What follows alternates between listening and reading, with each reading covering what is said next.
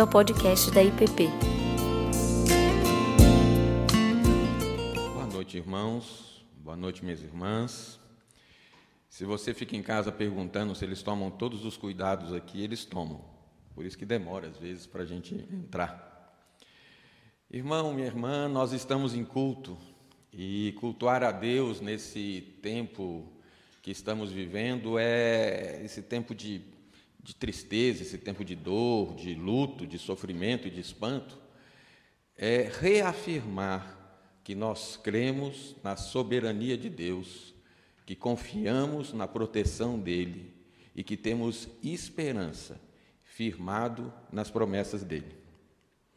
Não esquecemos as dores que estamos passando, que muitos da nossa comunidade estão vivendo, doenças, sofrimento, luto, não esquecemos das dores daqueles que estão ao nosso redor, as comunidades ao nosso redor, o nosso país, a quantidade de mortes, mas nós seguimos meditando na palavra de Deus, esperando encontrar nela o alento e as forças para que a gente se mantenha firme, para que a gente se mantenha saudável, equilibrados, bem firmados. Assim a gente vai poder socorrer o necessitado Estamos em tempo de tempestade. Então a gente tem que buscar nessas horas reforçar nossas bases sobre a rocha que é Jesus Cristo. Como diz o Evangelho de Mateus, e caiu a chuva, transbordaram os rios, sopraram os ventos e deram com ímpeto contra aquela casa, que não caiu, porque fora edificada sobre a rocha. Por isso a gente se reúne, mesmo que remotamente, para estudar a palavra, para encontrar em Jesus essa, essa força. E lembrando a carta aos Hebreus, eu diria para vocês: não abandoneis a vossa confiança. Com efeitos, tem de necessidade de perseverança, para que, havendo feito a vontade de Deus, alcanceis a promessa. E aí o autor de Hebreus, ele cita Abacuque outro que viveu num momento histórico de terrível, porque ainda dentro de pouco tempo aquele que vem virá e não tardará. Maranata, que venha o Senhor Jesus. Continuemos, pois, perseverantes na oração, no estudo da palavra e na comunhão, mesmo que seja via telefone e internet. Deus nos une num só espírito para o serviço do necessitado e para a glória dele. Vamos orar então. Senhor Deus, que nesse tempo de meditação na tua palavra, o Senhor fale conosco. Que o Senhor nos edifique, nos fortaleça, nos console. Dá-nos sensibilidade para ouvir o teu espírito e para ouvir aqueles que estão próximos de nós para que o Senhor seja glorificado, a tua igreja edificada, Senhor Deus. E o que, que nós temos estudado nesse tempo? nas últimas oito, nove semanas já, nós temos meditado sobre o fruto do Espírito. E temos considerado o texto de Gálatas. Na epístola de, aos Gálatas, Paulo ele se defende de acusações falsas que foram feitas contra ele ele justifica a autoridade que ele tem como apóstolo e ele repreende os Gálatas, pois eles estavam se desviando do verdadeiro evangelho, influenciados por teologia dos judaizantes. Mas o mais interessante na carta é que, e que fica bem claro é que essa argumentação de Paulo ela é voltada para o crescimento dos Gálatas. Paulo não está só preocupado em se defender e defender suas ideias. Ele faz isso no início da carta. Mas dois terços da carta são voltados para a edificação dos Gálatas, onde Paulo reafirma o verdadeiro evangelho, corrige as doutrinas. Não é uma carta de repreensão, é uma carta de correção de rumos, para a edificação dos Gálatas.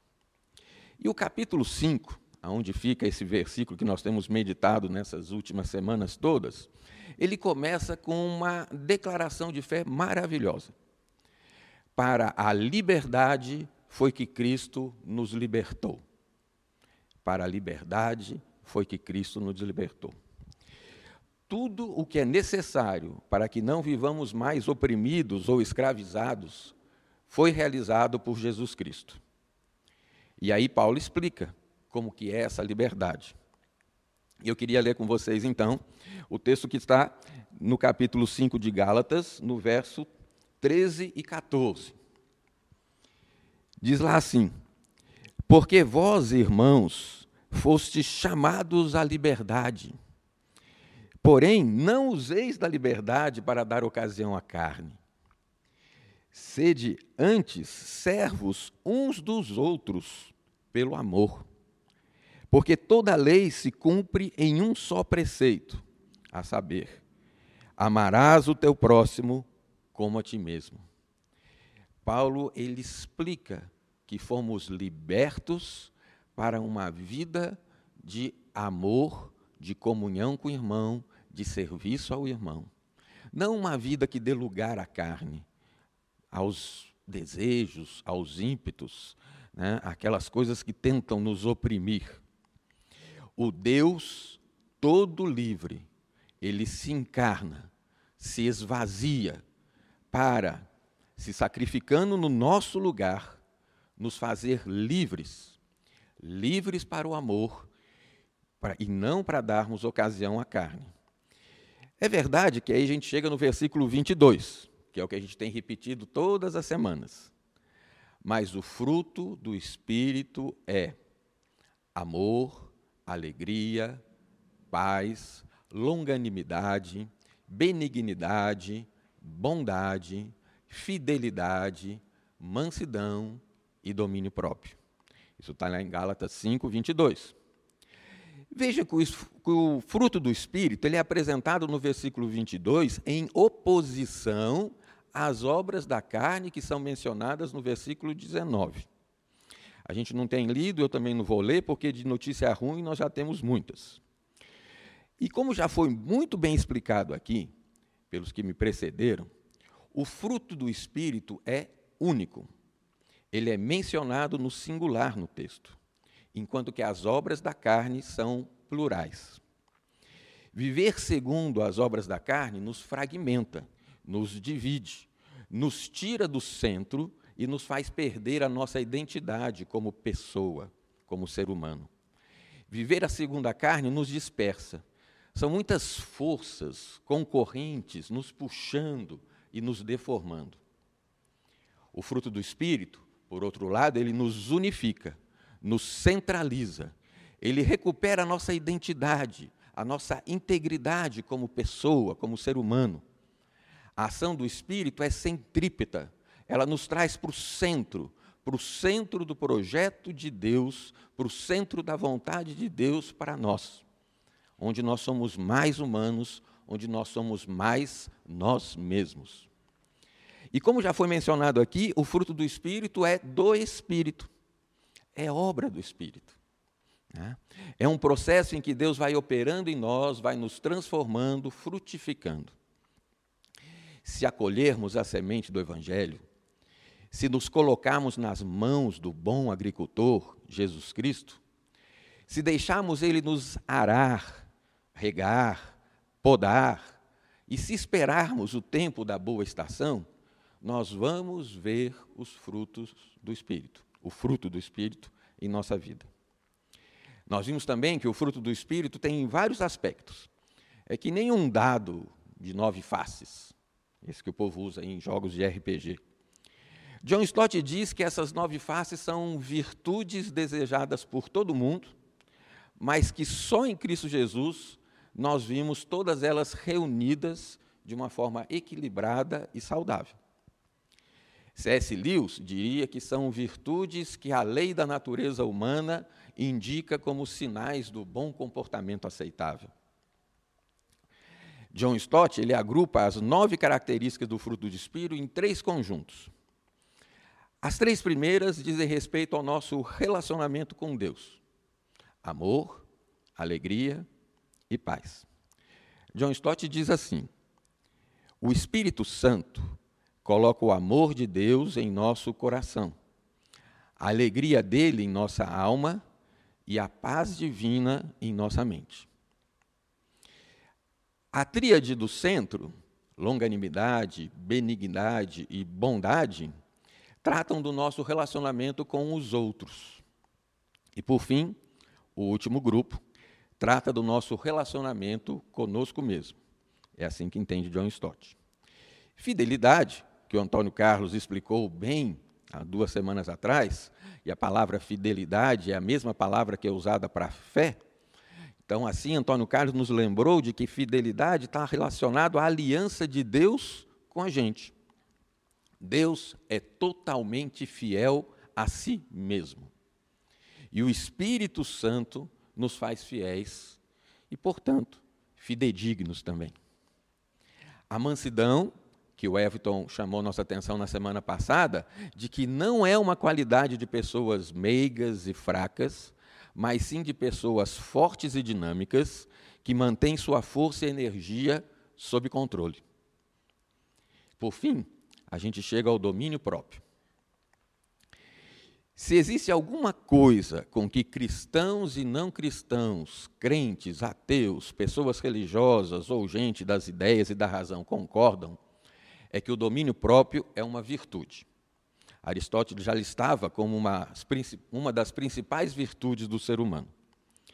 Mesmo que alguns digam, principalmente hoje em dia, que você precisa às vezes se soltar, chutar o balde e outras expressões mais estranhas ainda, é sempre às vezes. Todos concordam que não dá para viver o tempo todo sem regramento, sem limites, sem controle. Mas é aí que termina a concordância sobre o conceito de domínio próprio. Se os não cristãos entendem que domínio próprio é o autocontrole, é o darmos conta, nós próprios, de nos dominar e de nos controlar, usando a palavra próprio com o sentido de que o que pertence a alguém, o cristianismo bíblico entende que próprio é o que, é o que é definido de forma correta. É aquilo que é usado para um fim determinado. Próprio é o que serve para um determinado fim. Próprio é o que é adequado. Próprio é o que é conveniente. Próprio é o que é apropriado. Nesse sentido, nossa natureza caída, nós sabemos, ela nos impossibilita de nos autodominarmos. Entendemos então que domínio próprio é sermos dominados da forma apropriada. Ou seja, pelo Espírito Santo, o fruto do Espírito. Essa questão de falar de dominação, ela nos traz sempre, principalmente nos dias de hoje, na nossa cultura, uma ideia de opressão. Quem domina, oprime. Mas em Gálatas está bem escrito de que a lei muitas vezes nos oprimia e que Jesus vem com a graça e nos liberta. E em Gálatas 3, no versículo 7, diz bem claramente: De sorte que já não és escravo, porém filho, e sendo filho, também herdeiro por Deus. É interessante que não é herdeiro de Deus, é herdeiro por Deus. Deus nos fazendo herdeiros, Deus nos levando para casa. Esse texto tem, com certeza, inspirado o pastor Tiago na série de pregações que ele tem feito, de estudos que ele tem feito de manhã, né, sobre a adoção. Né?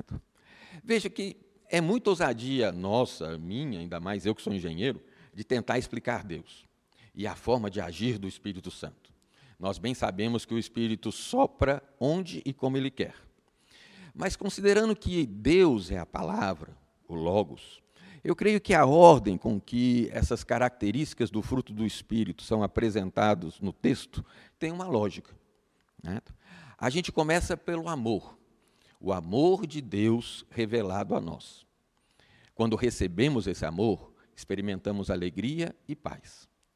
Depois o Espírito continua e vai trabalhando em nós, vai frutificando em nós, e nós somos transformados nossas relações com os outros mudam, nossa relação conosco mesmo muda. E aí, ele vai produzindo em nós essas virtudes, até que, por fim, a gente chega ao domínio próprio, onde livremente, de livre vontade, nos rendemos a Deus e entregamos a Ele o controle de toda a nossa vida. Como fruto do Espírito, somos capazes de dizer, como o apóstolo Paulo: Já não sou eu quem vive, mas Cristo vive em mim. Nos rendemos a Deus e pedimos que o Espírito venha controlar o nosso viver, pois tentamos viver, já tentamos ser benignos, já tentamos ser mansos, já tentamos ser fiéis e nós não conseguimos. A gente experimentou o amor de Deus, a gente se abriu ao amor de Deus.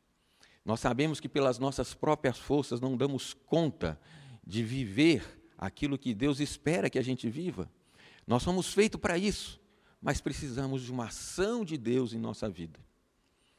Quando o, do, o próprio domínio do Espírito Santo, quando o domínio apropriado do Espírito Santo frutifica em nós, nós reconhecemos, como o apóstolo Paulo, que o bem que eu quero, eu não consigo fazer. E que quando eu sou fraco, aí sim que eu sou forte. Eu reconheço a minha fraqueza e deixo então Deus agir. Ou seja, é quando eu entrego o controle ao Espírito Santo, em que eu solto a mão, em que eu reconheço que eu não dou conta, que a plenitude do fruto se concretiza em minha vida. Começa com o amor de Deus. O primeiro passo é sempre de Deus. Ele vem em nossa direção.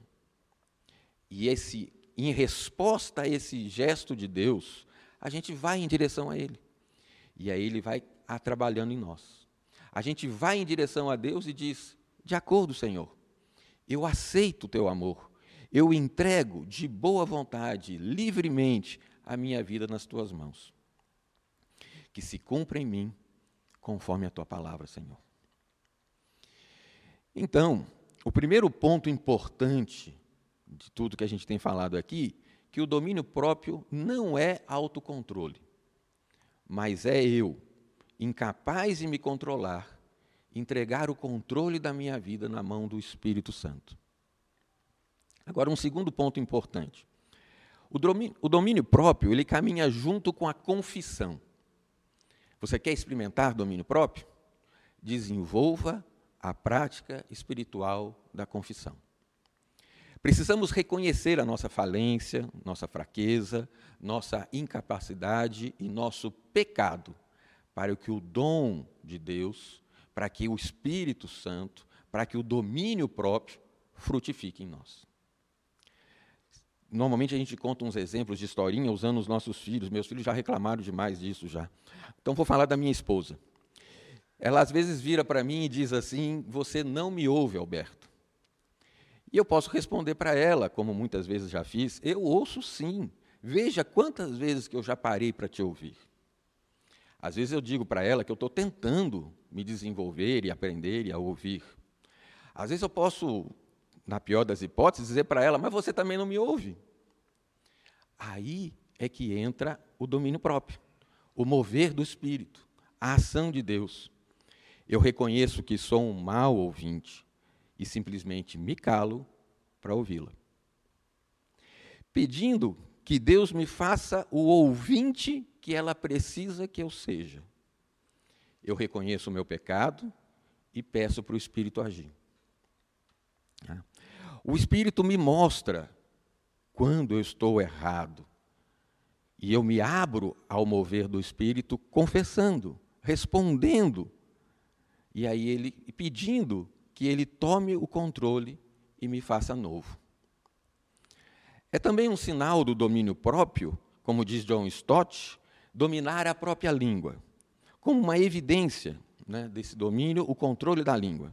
Eu diria que hoje em dia o controle né, também dos dedos no celular, né, né, teclando no celular também teríamos que ser dominado.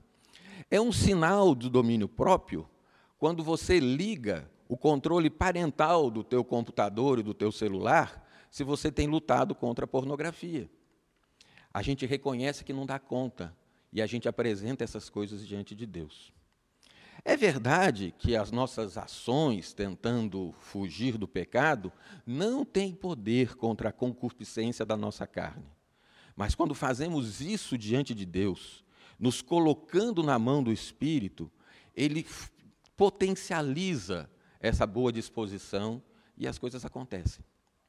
É um sinal de domínio próprio reconhecer que nem sempre as coisas que eu falo são para edificação. Muitas vezes elas só produzem discórdia, dissensões, facções, e Deus abomina isso, principalmente entre os irmãos. É domínio próprio saber parar, ouvir, antes de falar, antes de retrucar, antes de reencaminhar.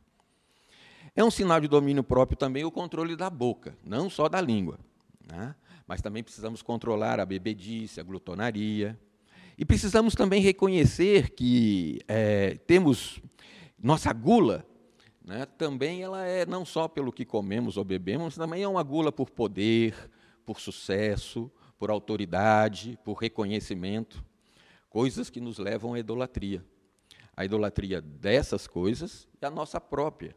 Nos achamos e começamos a acreditar que aquele punhado de likes que a gente recebe né, é, são por nossa causa, que realmente os merecemos. Deus é que tem que estar em primeiro lugar.